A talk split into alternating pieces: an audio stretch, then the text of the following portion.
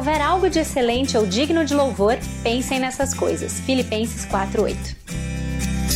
Bem-vindos ao podcast do Filipenses 4:8. Eu sou a Naná e o meu objetivo é compartilhar sobre a palavra de Deus, que é excelente e digna de louvor, para que ela ocupe o seu e o meu pensamento e molde as nossas ações e o nosso dia a dia.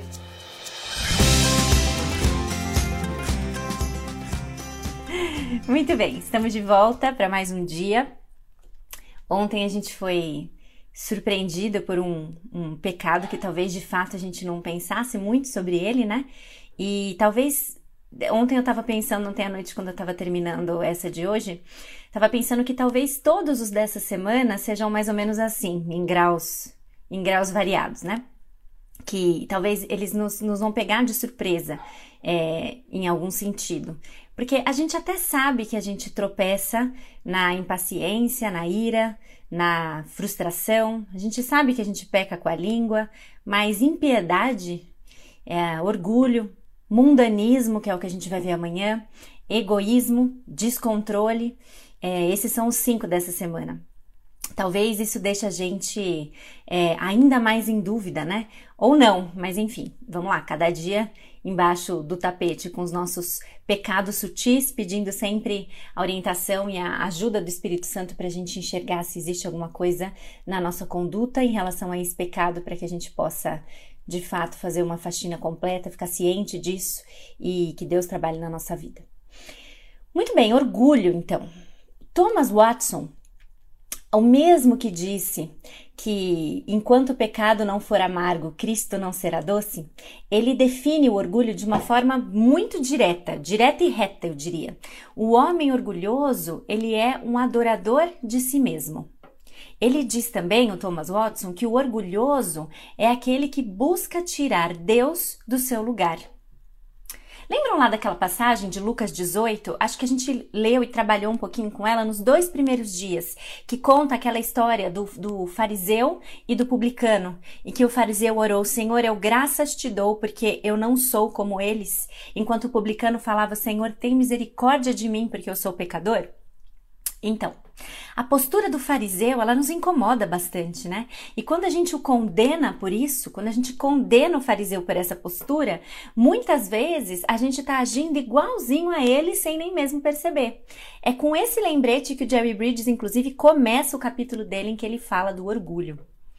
Uma coisa que eu também quero me certificar, assim como ele faz quando começa esse, esse capítulo, é que ninguém aqui pense por um minuto sequer que eu vou falar sobre orgulho, que a, que a reflexão que eu vou trazer sobre orgulho aqui é, é feita pelo olhar ou pela perspectiva de uma de uma professora de Bíblia que vem aqui explicar sobre algo que ela domina e que não é problema para ela. É, de forma nenhuma. É com humildade que eu venho aqui diante de vocês falar sobre coisas que têm pegado de fato para mim, não só em relação ao orgulho, mas em relação a tantas outras coisas. E, e, e na verdade, eu tenho tenho orado nesse sentido desde lá da primeira série do, dos devocionais, desde quando a gente estava estudando os atributos de Deus e vendo quantas coisas e quantos momentos a gente é, busca ser rival de Deus, igual a gente viu bastante lá, o quanto é difícil a gente se, se, se satisfazer de fato na vontade de Deus, enfim. E com orgulho não vai ser diferente.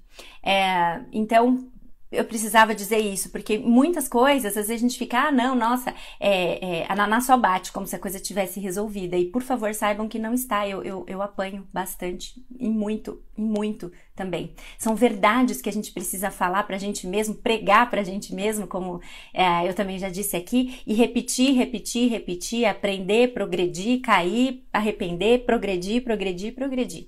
Né? E com orgulho, então, não vai ser uh, diferente. E no livro Pecados Intocáveis, o Jerry Bridges ele, ele atinge na, no seu capítulo quatro tipos diferentes de orgulho: o orgulho do moralismo, o da doutrina correta, o orgulho das realizações e o orgulho do espírito independente. Então, quando ele fala do orgulho do moralismo, ele está trazendo muito, muito aquela história do, do fariseu, do fariseu e do publicano, né? Em que o fariseu fala: Graças te dou, Senhor, porque eu não sou como eles. Quando a gente olha para. Quando o nosso padrão é a sociedade, a gente cai nesse problema de achar muitas vezes, e aí o Jerry Bridges até fala, principalmente os, os, o, o que ele chama de cristãos conservadores, caem nesse engano, nessa armadilha de achar que porque eles não se comportam como uma sociedade decaída que precisa desesperadamente das nossas orações, é, nós somos moralmente superiores. Então a gente se orgulha da nossa moralidade, da, da nossa superioridade moral. E isso é um engano. Isso é um engano muito grande, porque quando a gente se orgulha disso, a gente se esquece que é puramente e tão somente pela graça de Deus que a gente não é como qualquer pessoa uh, que faça algo que você julgue horrendo ou escabroso por aí.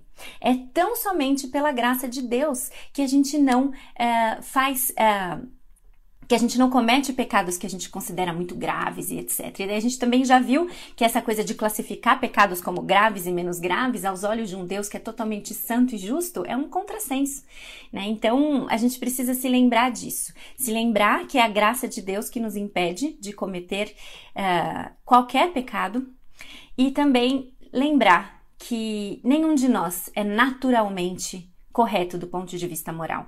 E, e quando a gente se lembra disso, a gente deixa um pouquinho é, de lado, deixa de lado qualquer tipo de, de, orgulho nesse sentido, de um moralismo, é, como se a gente pudesse se vangloriar de alguma coisa. O segundo tipo de orgulho que ele fala é o da doutrina correta, que é bastante parecido com essa questão da superioridade moral e que atinge principalmente as pessoas que são ou que têm se, ou que são ou que pensam que são intelectuais do ponto de vista teológico. Então, é, são pessoas que, que defendem a fundo, com convicção, alguma posição doutrinária e elas tratam com desdém pessoas que pensam diferente. Então, são aquelas batalhas que, e isso assim, é, isso as redes sociais têm mostrado pra gente, assim, com, com, com, re, re, é retoques ou requintes, requintes de crueldade, retoques de crueldade, esqueci como é a expressão, mas com crueldade. Nas redes sociais. Tem mostrado pra gente pessoas que, que se inflamam e, e, e brigam por conta de posições teológicas. E assim, posições teológicas, não estou falando de heresias que devem sim ser combatidas, mas assim, começa uma, uma, uma briga, uma discussão sem fim em relação a questões é, de, sei lá, de tribulacionismo, pós-tribulacionismo, pré-tribulacionismo, nós somos feitos de corpo e alma, nós somos feitos de corpo, alma e espírito, é, nós somos milenistas, amilenistas, nós já vivemos no milênio, enfim, são questões que são, que são de fato, é, que precisam ser discutidas e que a gente precisa ter convicção é, sobre elas através do estudo. Não estou falando que então ninguém sabe nada e, e, e, vamos que vamos, porque o importante é a salvação. Não, a gente precisa estudar, a gente precisa ter é, convicções de questões e, e, assumir posições teológicas. Mas quando eu começo a tratar como intelectualmente ou espiritualmente inferior aquela pessoa que pensa diferente de mim, eu estou caindo nesse orgulho, um orgulho bem sutil dentro do meio cristão, né? Que é esse orgulho da doutrina correta. É, obrigada, Gabi, que falou do, do, do que é riquintes, o certo. Eu ah, tenho a impressão que eu sempre me confundi. E sim, exato, a gente entra na questão do, do, do, do sexo dos anjos aí, como bem disse a Larissa, né? Então eu tenho o orgulho da, do, da superioridade moral, eu tenho o orgulho da doutrina correta, o Jerry Bridges também fala do orgulho das realizações em que a gente se orgulha daquilo que a gente conseguiu e quando alguém fala graças a Deus por isso, como já vimos acontecer no meio esportivo, é, graças a Deus que você conseguiu um título tal, a pessoa fala graças a Deus nada, eu dei muito duro para isso. E a gente começa a achar que é o nosso trabalho árduo que é o único responsável pelas nossas realizações. E lembra de novo daquele avião? A gente pode trazer o avião para cá de novo, são sempre duas asas. É aquele esforço seu, aquele seu trabalho árduo, sim, mas a certeza do outro lado de que você não faz absolutamente nada se Deus não te der a capacidade, a habilidade e a graça que você seja bem sucedido em alguma coisa. A gente falou bastante disso em contentamento quando a gente falou sobre inveja e ciúme que a gente inveja as outras coisas que os outros têm, a gente não, esquecendo que é Deus quem dá, que tudo vem de Deus e que é Ele que sabe para quem Ele dá, quanto Ele dá, quando Ele dá, para quem Ele dá. Então, uh, quando eu acho que tudo que eu faço é, e que é bem sucedido é fruto tão somente do meu trabalho árduo, eu tô caindo no, peca no, no, pecado do orgulho das realizações. Eu esqueço. E aí já misturo com a impiedade também, porque é tudo a mesma coisa, é tudo muito misturado, né? É, eu esqueço que, que, é Deus, que a minha dependência de Deus é que me faz qual, é capaz de qualquer tipo de realização. E por último, ele fala do espírito independente, o orgulho do espírito independente. Aquele que pensa e levanta um, uma bandeira de que ele não é obrigado a nada que ele não deve se submeter a nada, que ele não deve se submeter a ninguém, que ele sabe o que é melhor para todo mundo e ele não gosta de ser mandado. Agora, talvez enquanto eu li essa descrição, você já tenha na cabeça alguma pessoa jovem, rebelde, com a camiseta amarrada na testa, levanta, subindo no banco e falando: ah, anarquia, liberdade. E não é sempre assim. Não é sempre assim. Isso está dentro da nossa postura, do nosso relacionamento no trabalho, no nosso relacionamento em família, no nosso relacionamento com o próximo. Quando a gente tem uma dificuldade muito grande de, de, de permitir que qualquer pessoa exerça qualquer tipo de autoridade sobre a gente. A gente cai muitas vezes. O que está por trás ou a raiz disso é esse orgulho do espírito independente. Então, o Jerry Bridges, no livro dele, ele aborda esses quatro tipos de orgulho. Mas eu estava quase terminando a, a, reflexão de ontem, o que talvez é, explique por que eu precisei lavar a cabeça de cedo, porque eu fui dormir mais tarde, porque eu dei uma reviravolta aqui no, no, no estudo, porque eu me lembrei de um livrinho. Esse livrinho aqui, Do Orgulho à Humildade, do Stuart Scott. Um livrinho inocente que você lê em uma sentada. Ou duas, talvez, depende. É, custa entre 7 e 15 reais. Eu até já queria disponibilizar para vocês aonde a gente acha esse livrinho. Ele é uma publicação da Fiel em parceria com a ABCB, Associação Brasileira de Conselheiros Bíblicos, mas eu não sei se ele está disponível no site da, da, da Fiel. Talvez ele esteja, talvez não. E aí a gente vai ter que ir atrás de outros recursos. Mas esse livrinho para falar sobre orgulho, ele é imbatível, ele complementa muito o que o Jerry Bridges falou. Então eu vou dar sequência na nossa reflexão aqui, porque enquanto Jerry Bridges apresenta dentro de um livro, claro, que tem um capítulo para abordar orgulho, dentre tantos outros, esse livro que só fala sobre orgulho, ele apresenta 30 manifestações de orgulho. 30 manifestações de orgulho diferentes que a gente pode ter. E aí eu pensei em explorar melhor o orgulho hoje a partir da perspectiva desse livrinho. E para o Stuart Scott, uma pessoa orgulhosa crê que a vida toda se resume nela mesma. Até aí está muito parecido com, com o que o Jerry Bridges já falou até agora e aquela definição do Thomas Watson lá de cima, inclusive veio desse livro, eu extraí desse livro. Ele acredita que toda a vida está resumida em torno dela. A sua felicidade, a sua realização, o seu valor.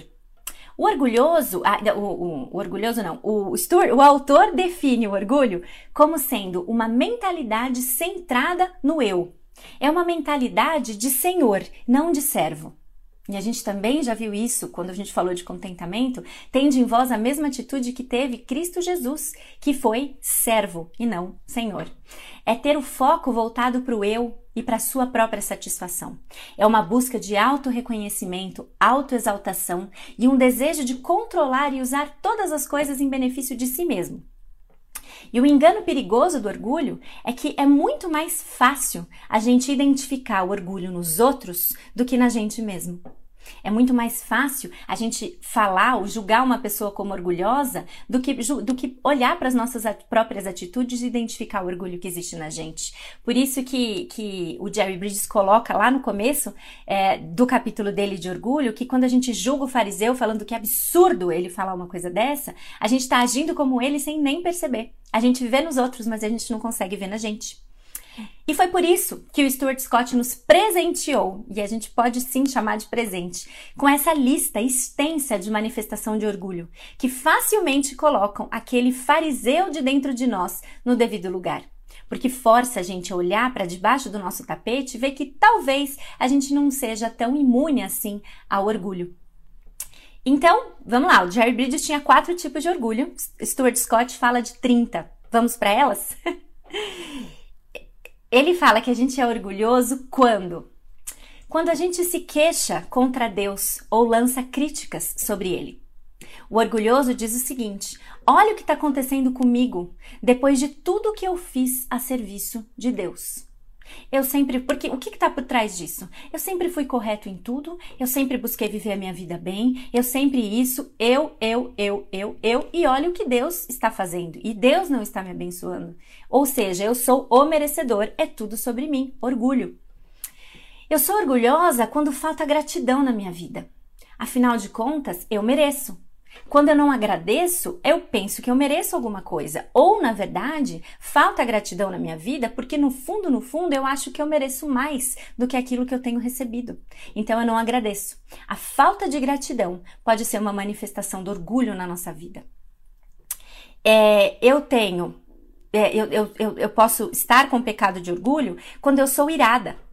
Quando eu faço as coisas ou quando eu sou dominado pela ira, isso pode manifestar também orgulho. Os pecados realmente eles vêm todos amarrados, porque os meus direitos ou as minhas expectativas não são atendidas. E porque não são atendidos, porque não são recebidos, eu me iro. Ou seja, se, se eu não tiver no centro da coisa toda, eu estou irada. Isso é orgulho também.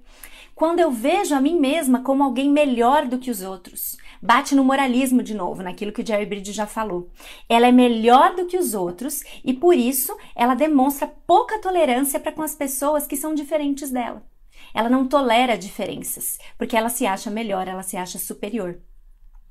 Quando a gente tem uma visão exagerada da nossa importância, dos nossos talentos e habilidades, e e para ela vem aquela questão de 1 Coríntios 4, 7, bem na jugular, que a gente já falou também. O que, que você tem que você não tenha recebido de Deus? Então, quando a gente acha que a gente é importante demais, que os nossos talentos são os melhores, que as nossas habilidades são superiores a de qualquer outra pessoa, a gente acha que aquilo a gente conseguiu por mérito próprio. E 1 Coríntios 4, 7 nos, nos pergunta isso logo de cara. O que, que você tem que você não tenha recebido de Deus? Então, você não tem do que se orgulhar. Se você fosse se orgulhar de alguma coisa, glorie-se na cruz de Jesus, na salvação que você tem nele, né?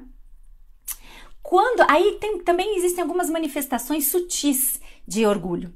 Quando eu focalizo, e, e, se por um lado eu focar exageradamente nos meus talentos e, e, na minha importância é uma manifestação de orgulho, o extremo oposto também é. Quando eu focalizo demais a minha falta de talento e a minha falta de habilidade, eu também posso ter uma manifestação de orgulho debaixo do tapete. Porque a pessoa orgulhosa não necessariamente é aquela que acha que ela é sempre a melhor. Às vezes ela é orgulhosa porque ela se acha sempre menor.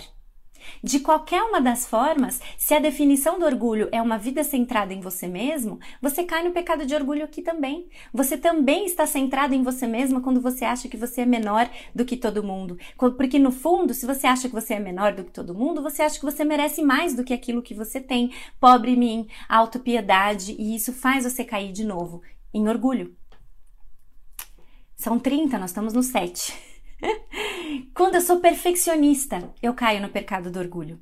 Eu quero tudo perfeito, e não pode nada, nenhum mínimo detalhe sair do meu controle ou da forma como eu planejei, da forma como eu idealizei. E eu tô fazendo muitas vezes isso, o perfeccionista faz isso muitas vezes, não para agradar a Deus.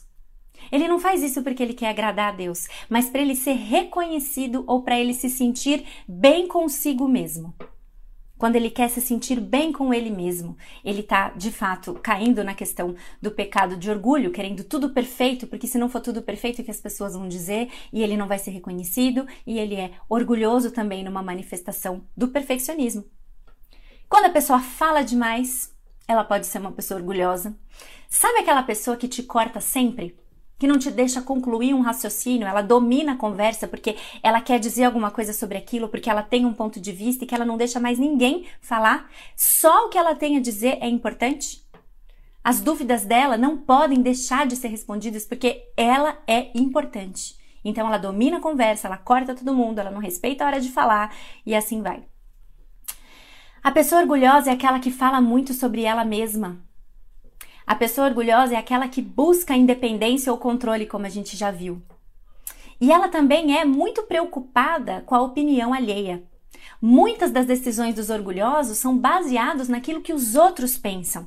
É uma busca contínua para você buscar aprovação e para você ganhar a estima dos outros. Então, essa, essa, essa preocupação excessiva com o que os outros vão pensar é, é, é sutil, mas é uma forma de orgulho também, porque está centrado em você. As pessoas têm que aprovar você, elas têm que gostar do que você vai fazer, do que você vai falar.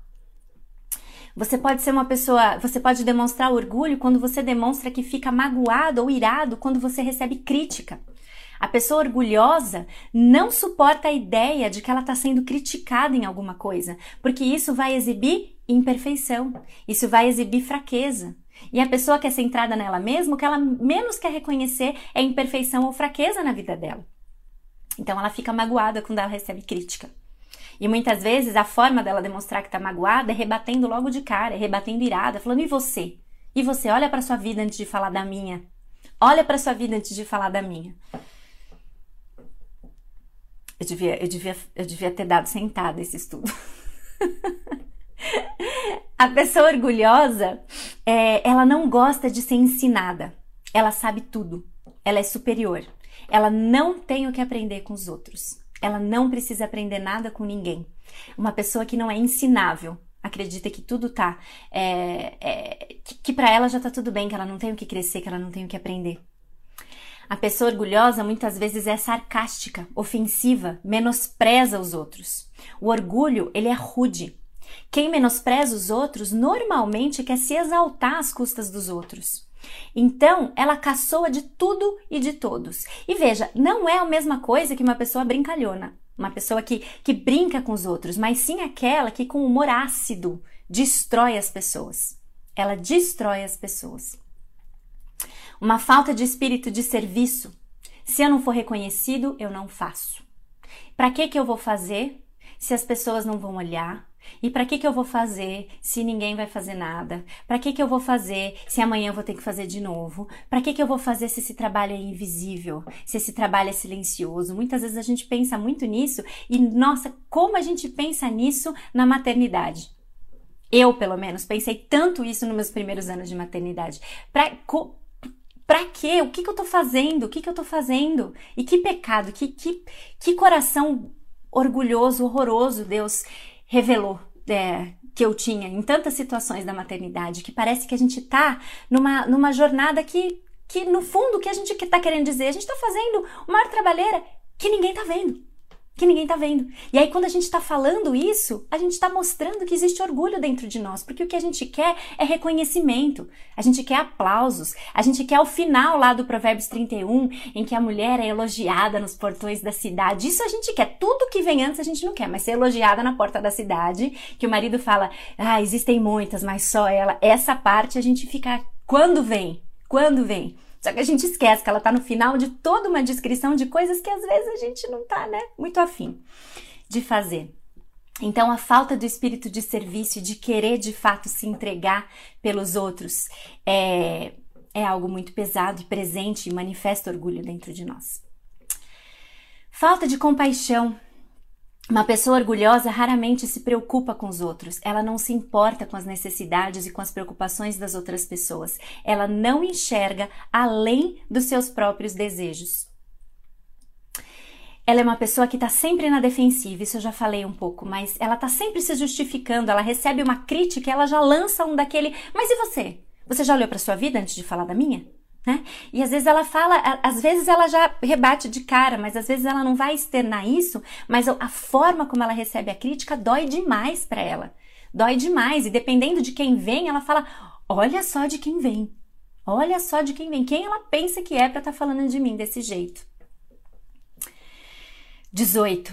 A pessoa orgulhosa não admite que está errada. Ela dá desculpas. Ela fala: "Ah, eu estava eu tava cansada. Ontem não foi um bom dia. A pessoa não tem. É, é, é difícil demais para a pessoa orgulhosa falar eu errei. Ela se justifica, ela põe a culpa em tudo que você pode imaginar nesta vida, da TPM, a noite mal dormida, a sobrecarga no trabalho, a sobrecarga de qualquer outra coisa, menos eu errei. E aí isso junta com o próximo, que a pessoa que não admite que errou, que se recusa a admitir que está errada, ela também não pede perdão. Então a pessoa orgulhosa é uma pessoa que você não vai ver chegando para você e falando: "Eu errei. Me perdoa, eu errei. Vamos resolver isso aqui?" Raramente ela admite ou pede perdão para os outros. E aí é engraçado, uma vez eu estava conversando com umas amigas sobre, sobre isso no contexto do relacionamento, né? Que muitas vezes a gente tem uma, uma, uma briga ou uma discussão, falar especificamente no contexto de casamento com o marido, e, e aí a gente vê, vem aquele versículo, né? Aquela, aquela questão que a gente sabe, que a gente precisa ir lá resolver, mas que tem dias que a gente tá tão brava que a gente olha e fala, não, eu sei que eu preciso ir lá resolver, mas ele também sabe. ele também sabe. Então, ele tem que vir por que, que ele não vem? E quando a gente percebe que a gente está com essa, com essa questão dentro da gente, isso é orgulho, é uma dificuldade tremenda da gente chegar na frente da pessoa e falar: eu errei, ou vamos resolver isso aqui. De, de uma certa forma, a gente pensa nisso e fala: puxa, é, não seria tão mais fácil se o outro também soubesse isso que eu já sei? Porque daí aí a gente revezava, né? Não era sempre eu que tinha que ir, o outro também tem que vir. E isso é orgulho. Isso é orgulho. A gente precisa se humilhar para pedir perdão. A gente precisa se humilhar para reconhecer o erro. A gente precisa se humilhar para a gente se reconciliar de qualquer forma que seja. 20. Falta de oração bíblica. A pessoa orgulhosa, ela ora pouco. E quando ela ora, é uma oração centralizada nela mesma, mais ou menos igual a gente viu ontem. É, é uma, uma oração que é centrada nela e não em Deus e nos outros. É aquele pedido, aquela lista de pedidos, né, em que a gente muito mais usa a oração para pedir coisas para a gente mesmo do que para centrar a nossa adoração e para colocar o nosso relacionamento em Deus alinhado. A pessoa orgulhosa, ela resiste à autoridade ou ela é desrespeitosa à autoridade. Ninguém manda nela. É difícil demais ela aceitar a ideia de que ela precisa estar debaixo da autoridade de alguém. Dói. Dói pensar que ela precisa se, se submeter a alguma autoridade, qualquer que seja. A pessoa orgulhosa, ela expressa suas preferências e, e as opiniões dela, mesmo quando ela não é solicitada. Ela sempre tem algo a contribuir, mesmo quando ela não é chamada para isso, porque na perspectiva dela, o ponto de vista que ela tem não simplesmente é bom demais para ser para passar batido. Então ela vai falar. Ela não é capaz de guardar as preferências dela para ela mesma. Ela fala quando ninguém pergunta. E normalmente, além de tudo, não é só aquela pessoa que de fato quer ajudar, tá, gente? Então, eu sei que vocês estão entendendo até por conta de tudo que já veio. Mas a pessoa orgulhosa, normalmente, além de tudo, ela expressa suas opiniões sem muita consideração pelos outros. Ela fala o que ela fala mesmo, porque é isso que ela acha, e, e normalmente o ambiente corporativo é, acadêmico ou, ou, qualquer que seja o seu ambiente de trabalho, é um ambiente que a gente realmente se, se é, é propenso, a, que a gente encontra isso e que a gente é propenso a isso, a querer contribuir mesmo quando a gente não é solicitado. Só que esse querer contribuir, de fato, é falado com esse ar. É aquela coisa assim, eu sei melhor, eu sei que não sou eu que estou envolvida nisso, mas eu vou lá e eu vou falar e eu vou destruir quem eu tiver que destruir porque eu sei melhor, eu sei fazer isso aqui e a outra pessoa não. 23. A pessoa orgulhosa minimiza os próprios pecados e fraquezas. Ela acha que tem tanta gente pior que ela que ela não tem muito com que se preocupar. De novo, a gente está caindo naquela questão do falso, uh, da falsa superioridade moral. Então eu minimizo, os meus erros eu minimizo, é, aquela, é bem aquilo. Os meus erros eu jogo lá para debaixo do tapete. E aí, consequentemente, se eu minimizo os meus problemas, eu maximizo os pecados dos outros. Eu atingi em cheio. eu atingi em cheio um ambiente. Vamos, vamos seguir, vamos seguir. É, consequentemente, a pessoa ela maximiza os pecados dos outros. Ela, pro orgulhoso, as pessoas são um problema, não ela. Lembra quando a gente brincou? É, quando eu, eu já não lembro mais onde foi. Eu acho que foi na outra temporada, ou foi nessa, já não lembro mais, mas enfim, quando vocês estão, quando vocês estão por aí, é, vocês vão lembrar que eu falei daquele, daquele meme que as pessoas falam, eu queria ser mais paciente, eu tento ser mais paciente, o problema são as pessoas. Então eu minimizo a minha ira ou a minha impaciência e ainda jogo a culpa nos outros. Eles são piores do que a gente. O problema são os outros, o problema não tá comigo. Eu até tento, mas enfim. A pessoa orgulhosa, ela é dissimuladora. Ela esconde os seus pecados e as suas falhas. Ela vai fazer qualquer coisa para que ninguém descubra qualquer coisa ruim sobre ela. A pessoa orgulhosa é impaciente ou ela é irritável com os outros. Ela fica irada com as outras pessoas porque as outras pessoas estão atrapalhando a vida dela. É, normalmente são pessoas que também são muito inflexíveis, porque elas se colocaram um padrão e qualquer pessoa que não atingiu o padrão de qualidade que ela colocou, ela ela fica irritada, ela é inflexível nos seus limites, ela não sabe ter, é, ela, ela não é maleável, é uma pessoa difícil de você lidar, de você tratar, porque ela não admite estar errada, porque o padrão dela é o que existe, é o que acontece e assim vai. A pessoa orgulhosa normalmente também é invejosa ou ciumenta. Como a gente disse, uma coisa vai puxando a outra. Dois pecados que a gente já tratou na série anterior e que a gente não vai falar nessa série. Se você perdeu, você volta incontentes em qualquer situação e procura lá ingratidão, insatisfação, inveja, ciúmes e murmuração. Quando a pessoa orgulhosa não tem os benefícios das outras pessoas, ela tem uma dificuldade enorme em se alegrar com os que se alegram. Isso é orgulho. Uma vida centrada no eu. Eu tinha que ter isso, eu tinha que ser assim, eu tinha que ter conseguido isso.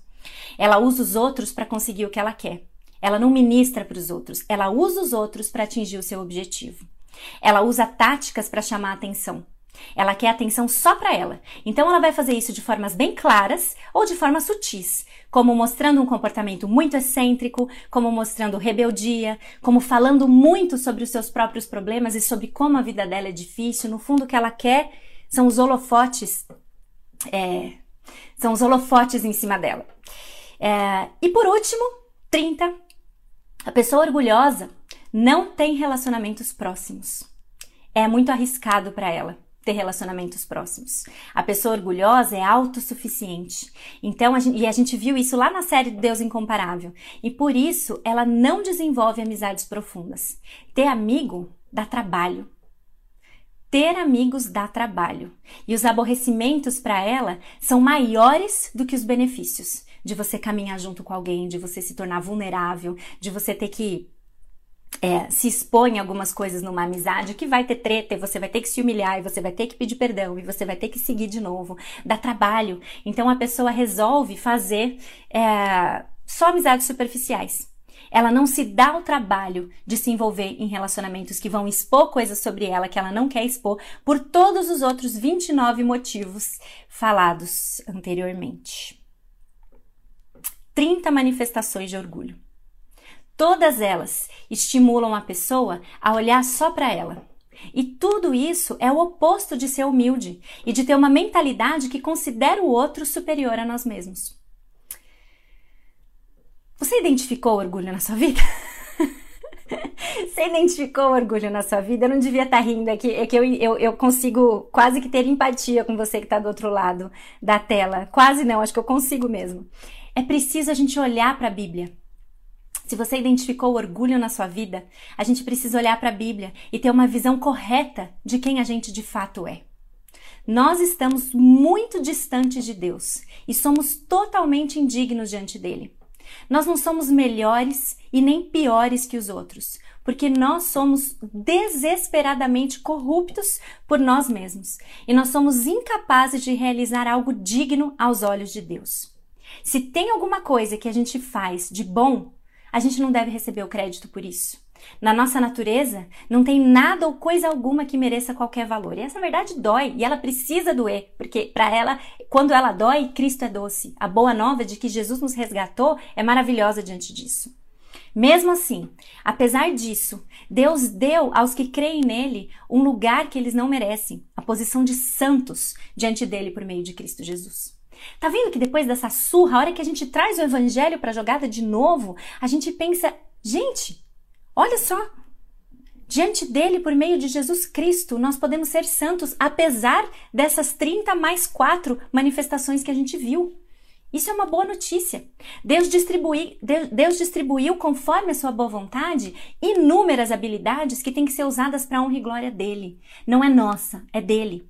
Então, quando a gente reconhece isso, à luz do que a gente acabou de ver, que a gente não é nada e ainda assim ele nos ama, isso nos coloca numa perspectiva bem correta. Isso nos alinha e deve fazer a gente agir diferente.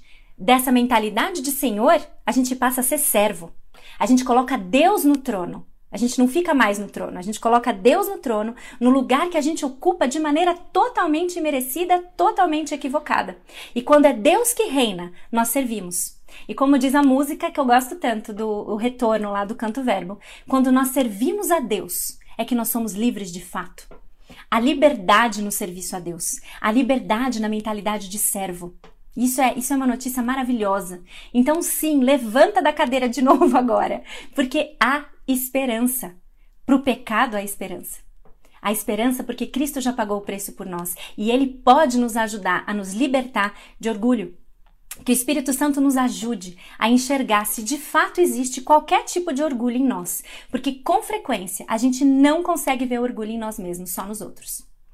Que a gente possa confessar e lembrar da promessa de Isaías 66, versículo 2, que é citada no fim do capítulo de Jerry Bridges. A este eu estimo, ao humilde e contrito de espírito, que treme diante da minha palavra que a gente possa de fato tremer diante da palavra de Deus, confessar os nossos pecados, reconhecendo quem Ele é e o que Cristo fez por nós, e buscar uma vida livre de orgulho, em humilde serviço. Amém? Que Ele nos ajude nisso. Eu vi várias pessoas pedindo a lista, falando, Naná, como é que a gente resume isso? Não, não tem como, não vai ter stories que caibam o resuminho do dia, né? É, eu vou ver, eu conheço, eu conheço algumas pessoas da ABCB E eu vou, eu vou, vou tentar, sem prometer nada. Se eu consigo permissão, porque eu sei que tem questão de direitos autorais envolvidos, para eu publicar esses 30 ah, essas 30 manifestações no blog, tá bom? Se eu conseguir, vocês vão ficar sabendo. Pra, por enquanto, que Deus nos abençoe e nos ajude a, de fato, conseguir é, identificar essas manifestações de orgulho e nos humilhar, porque existe esperança para aquele que assume uma mentalidade de servo. Que Deus nos abençoe. Passei do meu tempo, daqui a pouco eu tô brava comigo mesmo porque eu passei do meu tempo. Amanhã a gente se vê falando sobre mundanismo. Que Deus nos abençoe e nos ajude na faxina. Um beijo, até amanhã.